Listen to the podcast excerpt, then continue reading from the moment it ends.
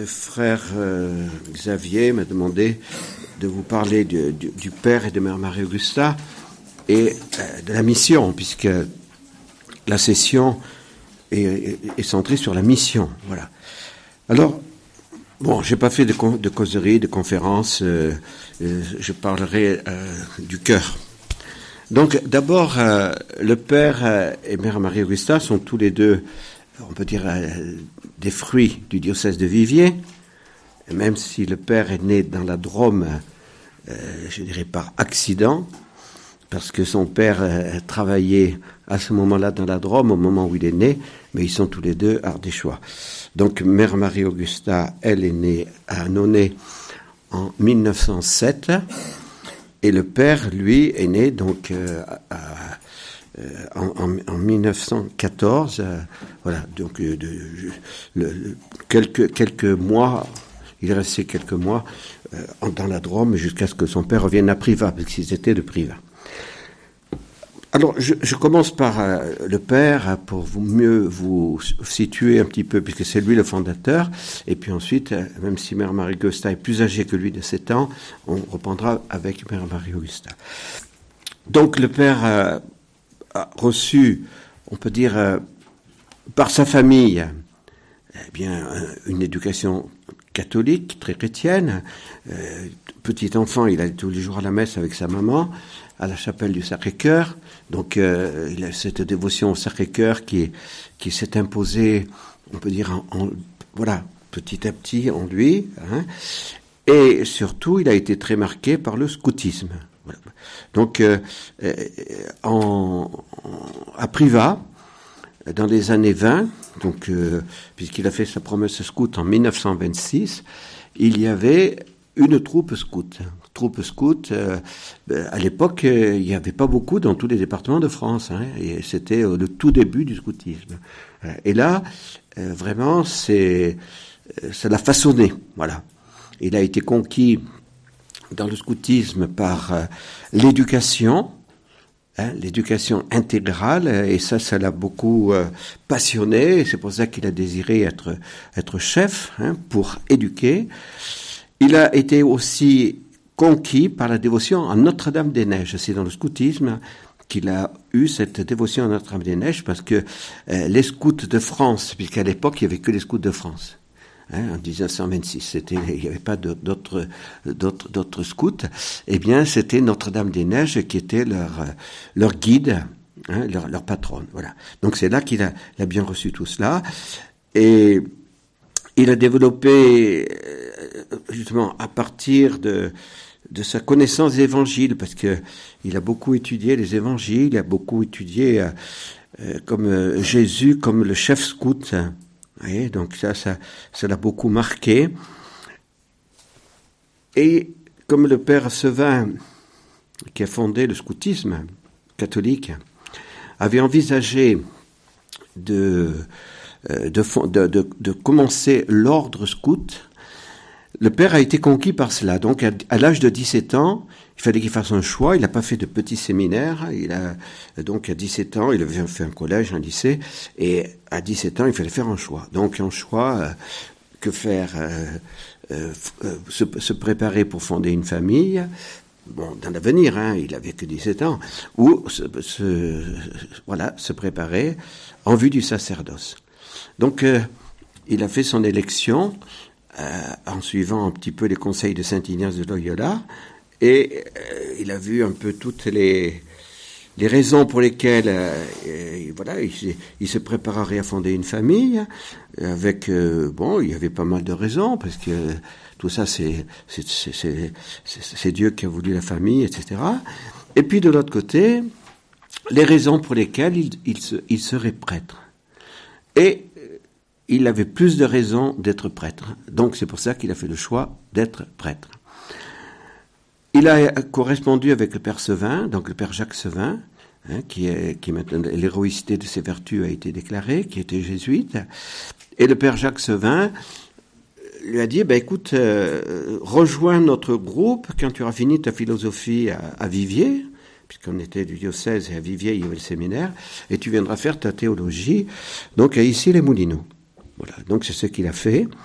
Mais à Issy-les-Moulineaux, euh, eh bien, euh, à la fin des trois années de, théologie, euh, le père Jacques Sevin a dit, euh, ils étaient peu nombreux, hein, ils étaient sept, hein, sept euh, pour, pour ce premier groupe, a dit c'est pas possible, on peut pas, euh, les évêques ne veulent pas et les jésuites non plus, donc on peut pas fonder l'ordre scout. Alors chacun, ben, vous rentrez, alors donc il est rentré dans son diocèse, il est revenu dans son diocèse et il a été ordonné prêtre en 1941, donc le 29 juin 1941, avec toujours cette idée de la mission. Et, ce- et- et cette idée de la mission de l'éducation. Voilà. Dans un premier temps, pour lui, être missionnaire, c'était partir en Afrique. Euh, bon, la suite euh, de, de, son ami du, scoutisme qui était parti comme missionnaire euh, de, de- des missions africaines de Lyon et aller évangéliser. Voilà, ça, ça, ça le passionnait. Mais dans sa prière, il a compris qu'il y avait une autre mission importante, c'était l'éducation. Voilà, c'est ça qui- qu'il a, a, a. Et, et donc, même quand il a été ordonné prêtre pour le diocèse de Viviers, cette idée d'une euh, d'une nouvelle forme de vie consacrée pour l'éducation l'habitait. Mais on ne savait pas comment cela se réaliserait. Donc il est d'abord euh, vicaire à, Bourg-Saint-Andéol, au sud du, diocèse, après Viviers, donc, au bord du Rhône, le Bourg-Saint-Andéol. Et en 1942, l'année d'après, il est nommé vicaire à Annonay. Donc c'est là Annonay qui va être euh, vicaire de la paroisse Notre-Dame. Alors, ça, on peut dire, son expérience va s'élargir, puisque en étant vicaire aussi à Notre-Dame, eh bien, euh, il, va animer euh, des groupes de la Légion de Marie, et il va animer aussi des, des, groupes de l'Action catholique. Bon, pour vous, la plupart d'entre vous, euh, l'Action catholique, vous savez plus ce que c'est. Parce que l'Action catholique, pour le moment, elle n'est pas très développée. Mais à cette époque, euh, dans les années 40, l'Action catholique était très développée très développée dans les dans les campagnes, très développée dans des villes partout. Il y avait euh, la France euh, était était avec la, la Belgique, euh, on peut dire euh, pays, euh, l'Italie aussi euh, de de l'action catholique. Voilà pour que et l'action catholique à ce moment-là, avec avec vraiment l'action catholique ouvrière, nous ferons chrétiens nos frères. Ouais, C'était la devise des, des, des, des membres de l'action catholique. Donc, le père euh, euh, va mettre en place un petit peu ce, euh, voilà, ce, qu'il a compris dans le scoutisme et, et il découvre aussi l'importance de la mission de l'action catholique. Il découvre aussi l'importance de la Légion de Marie. Et avec tout cela, eh bien, il va créer ce qu'on appelle les cordées. Voilà, l'esprit des cordées de Notre-Dame-des-Neiges. Voilà. Pourquoi cordées de Notre-Dame-des-Neiges? Parce que Notre-Dame-des-Neiges euh, était sa dévotion euh, qu'il a, a eu reçue dans le scoutisme. Et puis c'est lui qui, voilà, qui, l'esprit de cordée existait déjà. hein. il y avait, il y avait des, des personnes qui avaient, qui avaient déjà développé un peu cet esprit de cordée. Mais cordée de Notre-Dame-des-Neiges, c'est le père qui en est, on peut dire, l'initiateur. Et tout cela se fait aussi en, même temps qu'un petit groupe de, jeunes filles qui faisaient de l'action catholique lui disent, ben voilà, euh, on aimerait faire de l'action catholique, on aimerait, on aimerait se consacrer à Dieu, mais dans une nouvelle forme de vie consacrée. Voilà. Voilà, on aimerait quelque chose de nouveau, euh, avec euh, cet esprit de missionnaire de l'action catholique. Voilà. Alors le père leur a dit, ben écoutez, euh, on, va se réunir une fois par semaine, une petite euh, pour euh, pour pour euh, avoir euh, une discipline de vie, une consigne spirituelle. On partage, voilà, la formation. vous partagez un petit peu votre votre action, etc. Et alors cela, ça s'appelait, c'était l'équipe de Notre-Dame-des-Neiges qui le père n'avait pas du tout, du tout l'intention de fonder une nouvelle communauté. Non, non. Il était, il, connaissait bien Saint Benoît, il connaissait bien Saint François, il connaissait bien euh, Saint Ignace. Il avait lu tout cela, et lui, il se trouvait pas, voilà, il se trouvait pas euh, une âme de fondateur euh, dans son humilité. Il, voilà, il, il n'envisageait pas de fonder une nouvelle communauté. Bon, mais il leur dit, ben, nous, on va se consacrer à Notre-Dame-des-Neiges, vous allez vous consacrer à Notre-Dame-des-Neiges, et puis elle vous guidera on, se laisse guider, on fera comme elle, nous, conduira. Voilà. Il est à Annonay, 1943. 1943, bon, vous n'avez pas tous euh, l'histoire de France bien en tête. Euh, les Français sont pas si forts que cela en histoire, mais enfin bon, vous connaissez bien un petit peu certaines choses quand même. Donc vous savez que euh, la France était occupée au nord de la Loire et que les Allemands donc n'avaient pas passé au sud de la Loire. Et donc là, maintenant, les Allemands passent au sud de la Loire et voilà prêtre breton qui était passé au sud de la Loire pour être, pour être, on peut dire, en sécurité, euh, vient trouver le père et lui dit maintenant je suis pas plus en sécurité à Annonay euh, que, que, dans le nord de la Loire. Alors je repars en Bretagne et je m'occupe d'une demoiselle.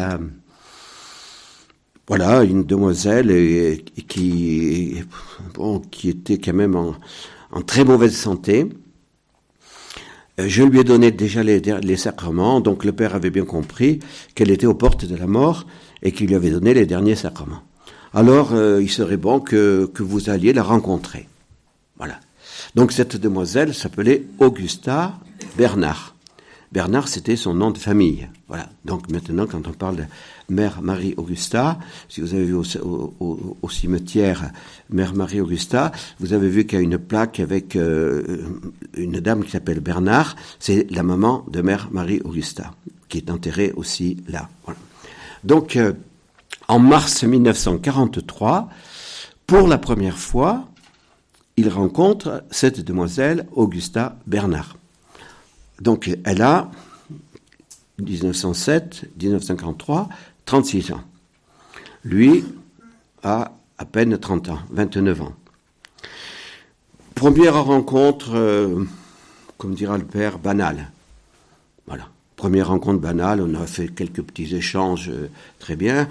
Et, à la fin, euh, Augusta Bernard demande la bénédiction du père.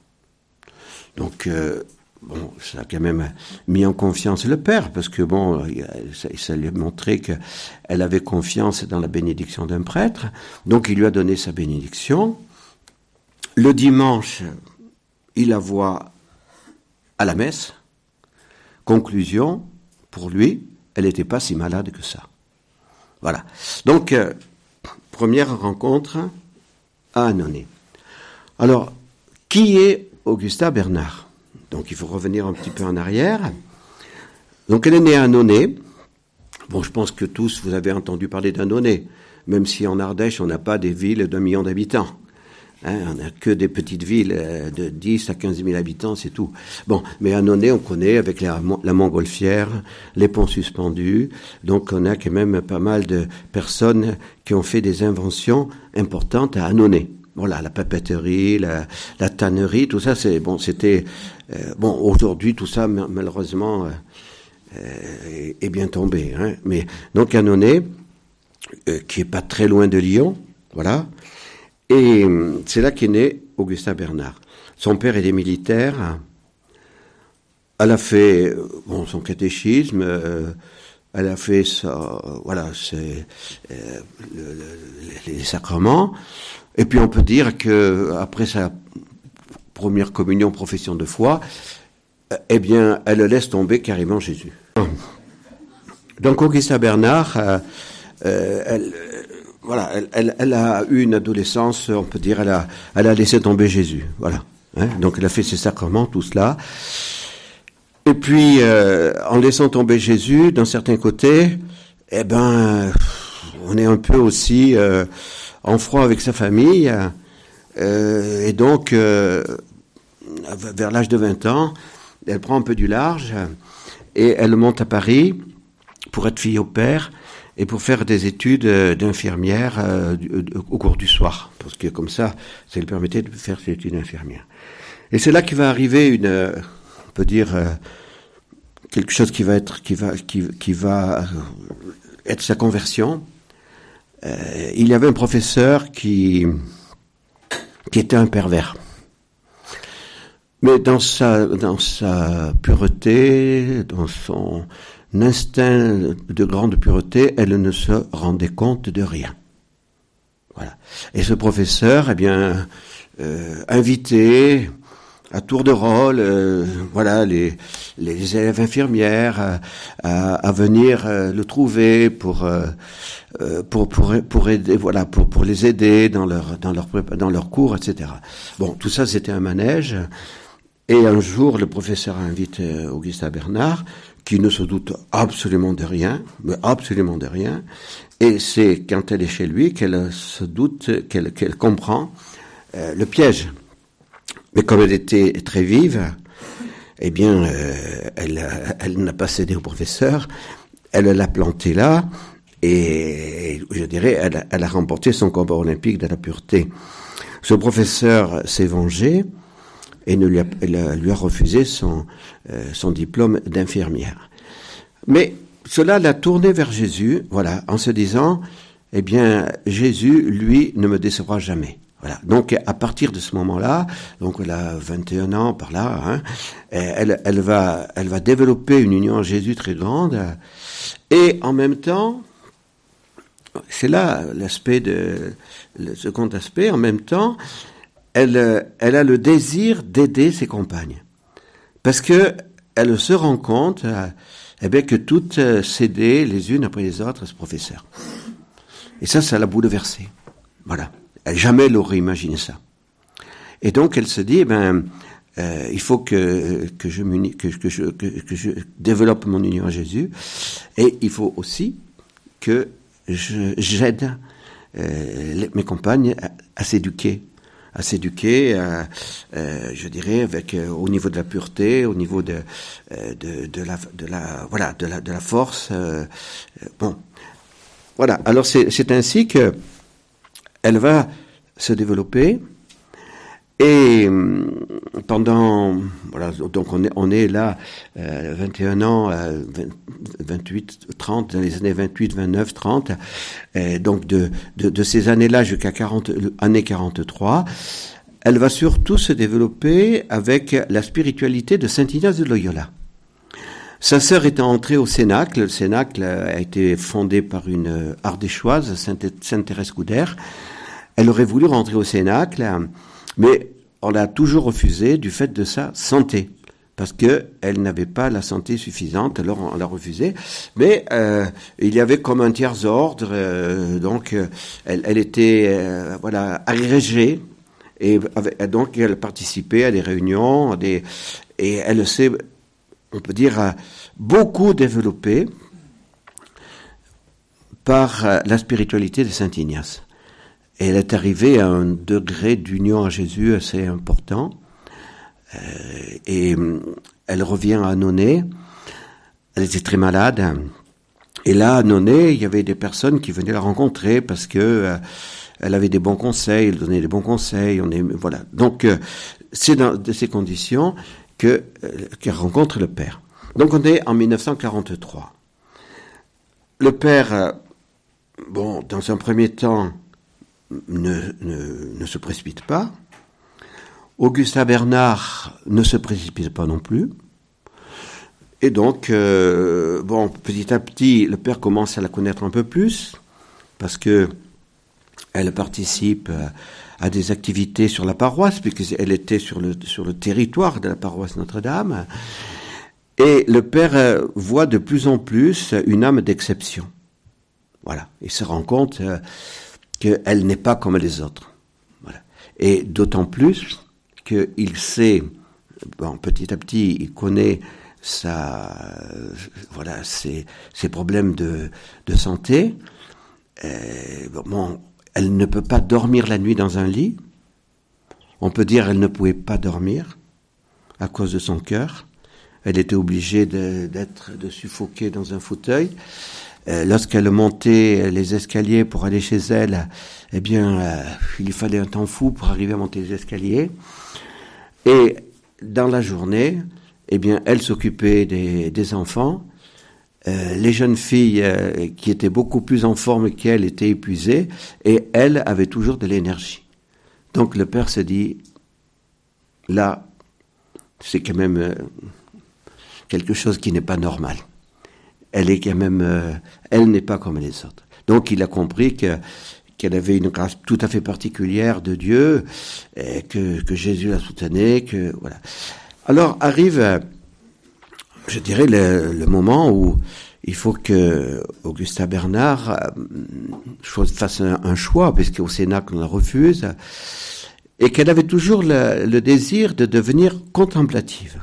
Voilà, puisque euh, son, on peut dire son désir d'union à Jésus, euh, grandement euh, ce désir d'être contemplative, mais en même temps, n'oublions pas, quand elle s'est convertie, que son désir aussi était d'éduquer les jeunes filles qui étaient avec elle. Donc la contemplation pure, c'était pas tout, tout, à fait sa vocation. Mais voilà, elle pensait que c'était ça sa vocation, la contemplation pure. Alors, une sœur qui, est, qui est toujours vivante, là d'ailleurs, qui est au Grand Fougeray, qui s'appelle Sœur Claire, avait parlé avait demandé d'abord au père, euh, est-ce qu'on pourrait pas proposer à Augusta Bernard de faire partie de l'équipe Notre-Dame des Neiges. Donc on est euh, en octobre 1944. Voilà. Hein euh, donc le, le, le, Bernard n'a pas encore choisi le père comme directeur spirituel. Oui, on peut dire qu'ils sont pas. Pourtant, elle sait très bien la grâce qu'elle a reçue lors de, sa la bénédiction du père. Le Père ne le saura que plusieurs années après, que justement c'est cette bénédiction qui lui a obtenu euh, une grâce de santé. Voilà. Alors, elle fait une retraite avec un père jésuite. Cette retraite parlait des exercices de Saint Ignace et de la dévotion au Sacré-Cœur de Jésus. Et dans cette retraite, le père jésuite va leur expliquer que la contemplation pure n'est pas forcément la vie la plus parfaite. Voilà. Et il lui fait comprendre que Jésus n'a pas été un contemplatif pur, que Jésus a, exercé la mission, que Saint Ignace de Loyola, après sa conversion, avait désiré être euh, chartreux, mais euh, justement, euh, dans les, retraites, dans l'aide qu'un prêtre lui a apportée, eh bien, il a compris que pour lui, Ignace de Loyola, il y aurait plus de gloire à rendre à Dieu d'accomplir la mission plutôt que d'être chartreux. Voilà. Et c'est pour ça qu'il il, il va prendre comme devise pour les jésuites ad maiorem dei gloriam. Alors il y en a parmi vous qui ont fait du latin, donc, ad maiorem dei gloriam, pour ceux qui ont fait du latin, c'est un comparatif. Ce n'est pas un superlatif. Un superlatif, ça serait ad maximum dei gloriam. Mais en français, on le traduit par un superlatif, pour la plus grande gloire de Dieu. Voilà. Donc non, c'est pour toi, Ignace, il y a plus de gloire à rendre à Dieu d'être missionnaire que d'être purement contemplatif. Alors cela va éclairer Augusta Bernard. Elle comprend que la mission n'est pas un obstacle à l'union à Dieu. Et qu'au contraire, eh bien, euh, se donner, entraîner, entraîner à la, à l'amour, la, entraîner, etc. Eh bien, ça va permettre à, à Jésus de conquérir les âmes, etc. Donc, elle se donne à Jésus avec euh, le désir d'être euh, apôtre de son cœur et de rentrer dans cette euh, petite équipe de Notre-Dame des Neiges. Bon, donc c'était une toute petite équipe, toute petite équipe. Hein.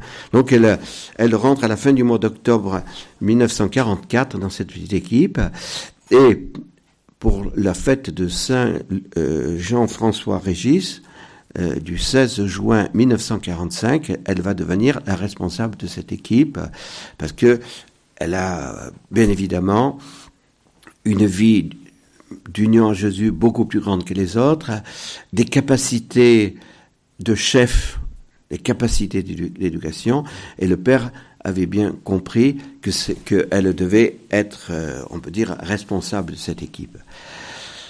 Seulement, le 16 juin, elle était mourante.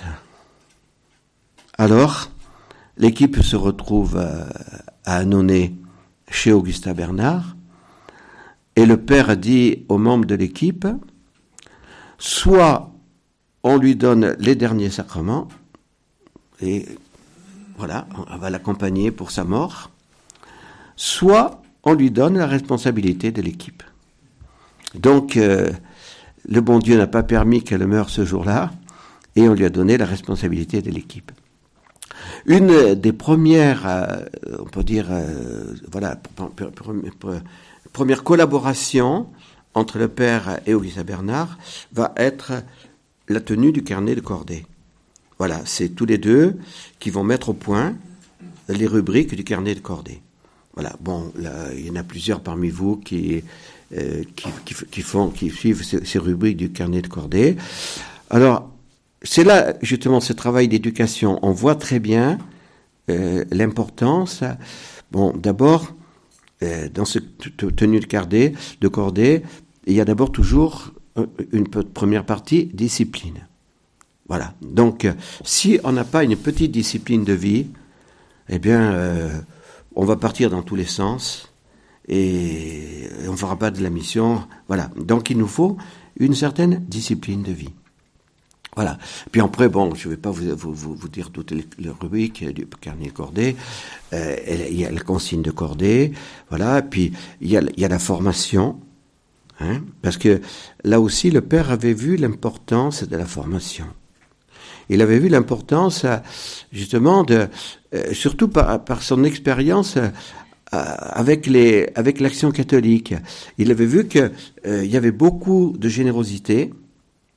Euh, bon, les, les, les, ces ouvriers qui partaient en usine le matin avec cette, ce désir de, de conquérir les frères, de les conquérir au Christ, ben, c'était beau.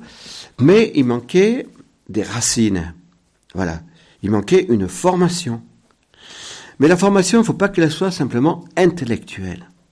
Donc là aussi, par son expérience qu'il avait eue dans les séminaires, eh bien, il avait vu aussi que euh, la formation intellectuelle et spirituelle n'était pas suffisante, il fallait une formation humaine. Il fallait que, euh, que, le prêtre soit humain.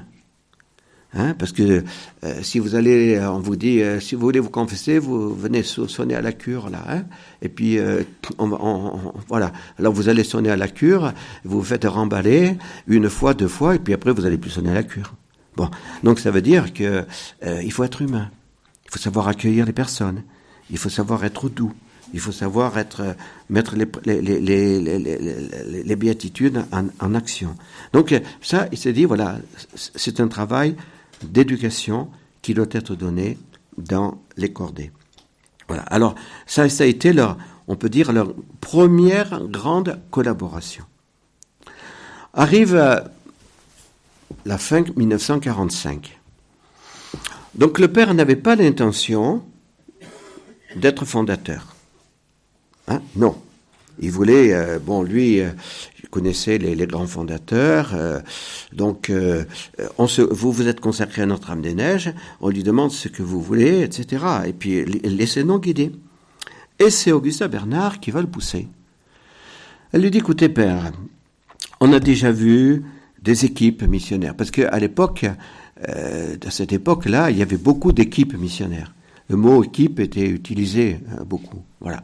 Donc il y avait Madeleine Derbrel, il y avait beaucoup de voilà, euh, euh, il y avait les, premiers prêtres ouvriers, il y avait donc c'était un, bouillonnement dans l'Église de France, un bouillonnement pour aller reconquérir la classe ouvrière. Voilà, c'était un peu le grand travail à l'époque, euh, la classe ouvrière qui avait été perdue d'un certain côté, qui avait été, euh, euh, bon, avec le marxisme et tout cela, avait été perdue par l'Église, il fallait la reconquérir. Donc, donc c'était tout un bouillonnement avec les équipes aussi de, Charles de Foucault, de, bon. Et, mais, Mère Marie-Augusta, les premières avaient, eu des contacts avec tout, avec plusieurs de ces équipes. Et non, non, non, c'est pas ce que nous voulons. Ce que nous voulons, c'est ce que vous avez pensé, c'est ce que vous nous avez fait envisager. Alors il faut que vous preniez vos responsabilités et que vous fondiez quelque chose de nouveau. Le Père a dit, moi, je ne prie pas pour cela tant que je ne suis pas sûr que Dieu le veut. Donc, euh, euh, il faut absolument que, j'ai la, conviction.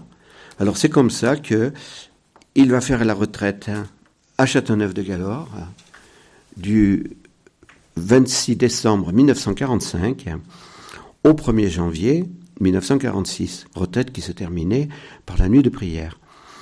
Et il fait cette retraite essentiellement pour parler avec Marthe Robin, pour obtenir de Marthe Robin la lumière qu'il attend. Voilà. Il avait une grande confiance en Marthe Robin. Hein, le, père Finet a dit à Mère Madeleine, euh, après la mort de Marthe Robin, que, que le père euh, d'Orne a été un des premiers prêtres de la région à avoir à croire en Marthe Robin. Voilà. Donc euh, cette rencontre avec Marthe a obtenu au père la conviction qui lui manquait. il faut pas croire que Marthe Robin c'était Madame Soleil. Hein? Bon, vous voyez Madame Soleil qui, euh, toi, tu fais ci, toi tu fais ça, toi tu fais ça, toi tu fais ça. Non, Marthe Robin, c'était pas comme cela. Marthe Robin, c'était, euh, c'était toujours beaucoup d'humilité. C'était un petit, une petite phrase. C'était et Marthe Robin a eu tout de suite confiance euh, au Père. Elle a compris sa sainteté tout de suite. Et donc, le contact avec Marthe, la nuit de prière, le père était convaincu que Dieu voulait cette œuvre. Et il repart de, là-bas, de la, retraite, en disant, ben maintenant, on va voir Monseigneur Couder, notre évêque, pour, euh, la fondation euh, de, cette nouvelle œuvre. Alors bien sûr, euh, ils partent avec beaucoup d'enthousiasme en se disant, bon ben, l'évêque, l'évêque les aimait bien, les évêques l'aimaient bien, parce qu'on savait que le père, bon, était sérieux, était solide, euh, que, que les groupes qu'il avait fondés à Annonay marchaient bien. Mais quand euh, euh, il y a été question, puisque Augustin Bernard et le père sont allés rencontrer, il a été question d'une nouvelle communauté. Oh, le père dit, ben, monseigneur Couder a dit, écoutez, il y a tellement de communautés en Ardèche. Si vous voulez, en 1946, tous les villages avaient des sœurs. Tous les villages. Et pas, pas une ou deux. Hein. C'était, euh, on rentrait au noviciat euh, dans les sœurs de Saint-Joseph par carte toutes les, toutes les années. Il en arrivait 20, il en arrivait 30. Bon, donc on avait des religieuses en pagaille, des prêtres. Des prêtres, il y en avait aussi, euh, puisqu'on dit qu'en Ardèche, en 1914, il y avait un prêtre pour 60 personnes. En 1914, il y avait un prêtre pour 60 personnes. Bon. Alors donc le père dit, écoutez, soit, dit monseigneur, dit, soit vous rentrez dans une des communautés qui existent, soit vous faites de l'action catholique. Il n'y a pas besoin d'une nouvelle communauté. Et pour bien montrer qu'il n'y avait plus besoin d'une nouvelle communauté, on envoie le père d'Annonay dans un trou qui s'appelle Saint-Pierre de Colombier. Alors comme il y en a trois de Saint-Pierre de Colombier, là, hein, il faut pas trop leur dire c'est un trou, etc. Non, c'est c'est un village qui maintenant, on en parle partout dans la France maintenant. Hein. Voilà, hein, puisque même Jean-Paul II en a parlé du balcon à Saint-Pierre de Rome, Saint-Pierre de Colombier. Voilà. Donc, euh, donc c'est plus maintenant un village inconnu. Mais à l'époque, c'était un village inconnu pour beaucoup. Donc il se retrouve ici à Saint-Pierre-de-Colombier. C'était une épreuve. Hein. C'était une épreuve. Bon, il, était obéissant, il a, été nommé le 11 février. 11 février, hein, vous voyez ce que c'est? Notre-Dame de Lourdes. Vous voyez? Donc, il y a la Sainte Vierge qui est derrière. Voilà. Et puis, quand il arrive ici, eh bien, il y a, il y a ce vœu qui avait été fait par euh, un petit groupe de femmes. Hein. Il n'y a, aucune trace de ce vœu. Aucune trace de ce vœu. Parce que euh, tout ça a été fait euh, dans, dans l'urgence.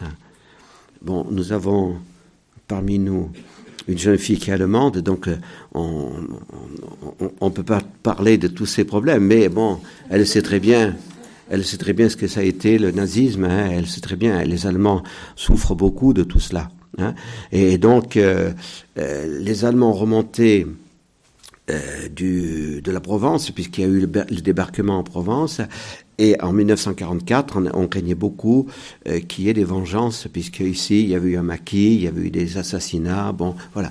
Donc, ce petit vœu, ce vœu a été fait le 23 juillet 1944, dans, dans l'urgence, par un petit groupe de femmes, hein, et pour dire, si notre village est protégé, nous ferons ériger une statue. Et quand le père est arrivé, la statue n'était toujours pas érigée. Voilà. Donc, euh, vous connaissez toute la suite de l'histoire. Je n'ai pas, besoin d'insister beaucoup. Euh, L'évêque a béni la statue le 15 décembre 1946. C'est pour ça que la fête de Notre-Dame des Neiges est toujours autour du 15 décembre. Et donc, ce jour-là, comme Marthe Robin l'avait dit au début juin 1946, euh, les, foyers de charité m'ont toujours dit c'est un cas unique qui s'est passé. Marthe Robin avait convoqué Mère Marie Augusta, bon, qui était Augusta Bernard à l'époque, a passé toute la nuit avec elle en prière. C'est jamais arrivé à part cela. Donc, à la fin de cette nuit de prière, qui a été une journée de, une nuit de grâce pour, pour Augusta Bernard, hein, pour Marthe, elles s'aimaient beaucoup toutes les deux. Elles se sentaient, elles étaient très sœurs, sœurs spirituelles. Marthe avait dit, continuons à prier, et dans quelque temps, à Saint-Pierre de Colombier, l'évêque prendra le, le, la décision de vous y faire venir. Et c'est ce qui s'est passé, donc le 15 décembre. Et là, eh bien, l'évêque accepte la fondation, les, les sœurs commencent à arriver, le 31 mai 1947, elles s'installent, donc Mère Marie-Augusta et les quatre premières sœurs. Et là, voilà, là va se passer les choses les plus importantes pour notre charisme. Donc un charisme, c'est une grâce qui est donnée euh, pour, euh, par l'Esprit Saint, par Jésus, pour euh, une mission particulière pour l'Église. Voilà. Et pendant, voilà, c'est, oui, une année, hein, pendant une année, eh bien, Augusta Bernard, qui va devenir, donc, qu'on appellera maintenant Mère Marie-Augusta, reçoit dans son union au cœur de Jésus. Donc euh, c'est vraiment les inspirations de Jésus, l'essentiel de notre charisme. Et donc on, on va passer d'une équipe missionnaire, puisque ça c'était pas du tout le projet. De, non, c'était une équipe missionnaire. Pour, pour, donc ça c'était vraiment, on voulait l'équipe. Mais euh, notre mère comprend très bien que Jésus veut autre chose. Il veut une famille missionnaire. Il faut une famille. Et cette famille, elle doit avoir à sa tête un père et une mère. Et il doit y avoir des frères et des sœurs. Alors, sans vie mixte. Les, frères vivent euh, chez eux, les sœurs vivent en haut, mais c'est une seule famille. Voilà. Eh bien, cela était quand même euh, quelque chose d'extraordinaire en 1947.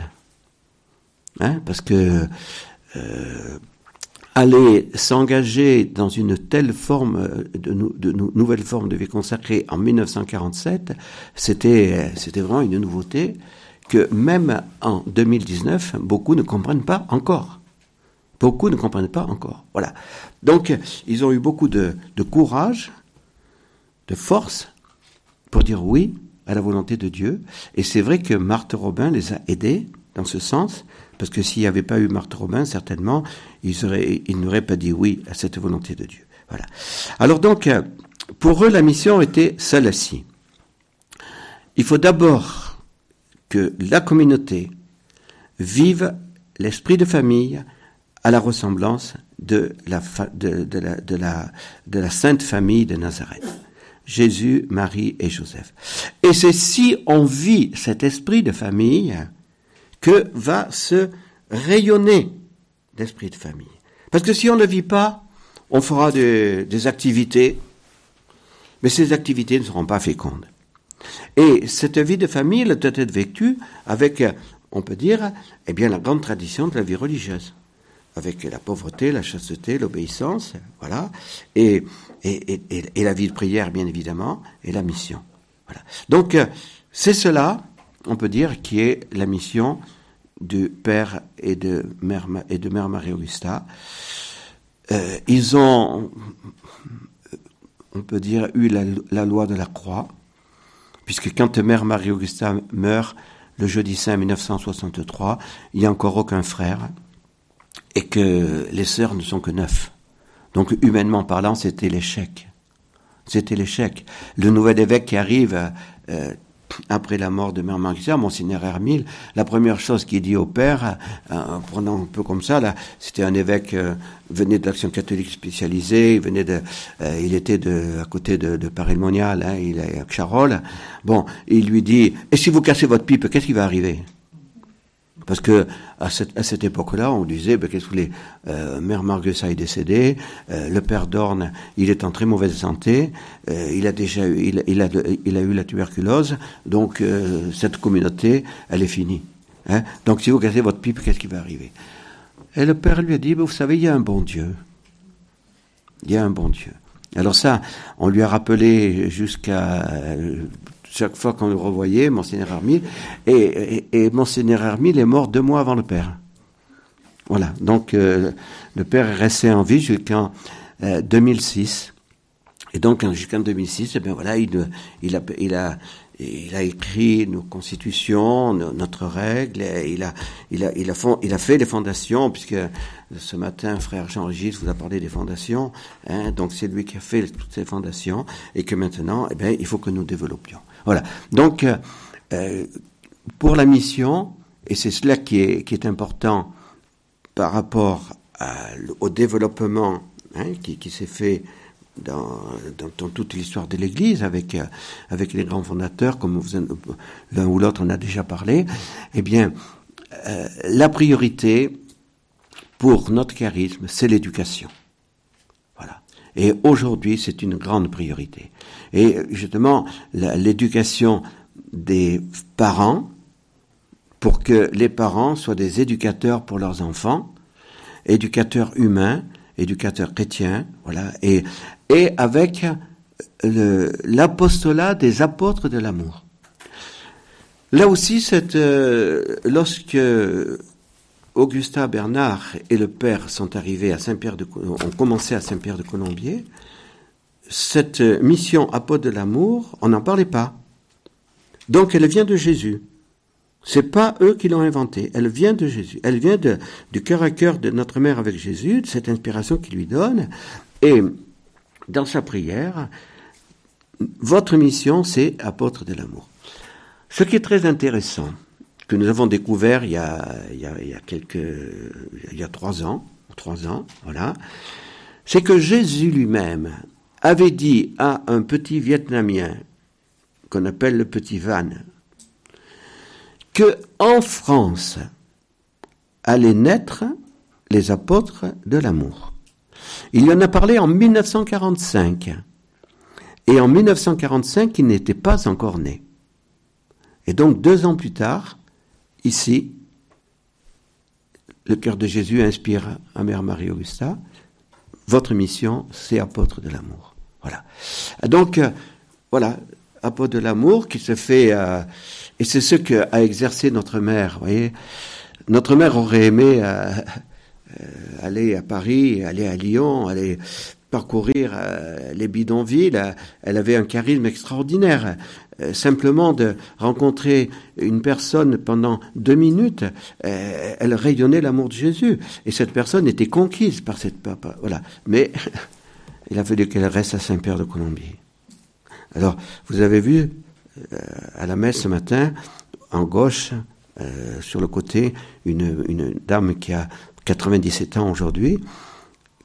C'est elle à Saint-Pierre de Colombier qui a le mieux compris Mère Marie-Augusta. Donc si vous la voyez à la messe demain ou, dimanche, vous pourrez lui poser des questions, elle vous répondra. Et donc, euh, elle me l'a dit cela il y, a, un mois et demi. Augusta Bernard lui a dit, tu sais, Marguerite, hein, j'ai eu de l'apostolat à Paris, j'ai eu de l'apostolat à Lyon. Et elle était très tentée de partir à Paris et à Lyon. Elle dit, mais tu sais, Marguerite, pour rester à Saint-Pierre de Colombier, qu'est-ce que tu crois? Si c'était pas Jésus qui le voulait, j'y resterais pas. Et oui. Hein Donc, euh, ben, elle a obéi, et on peut dire qu'au ciel, maintenant, elle agit. Voilà. Hein Alors, ça vous permet comme ça de comprendre un peu plus ce qu'est la mission.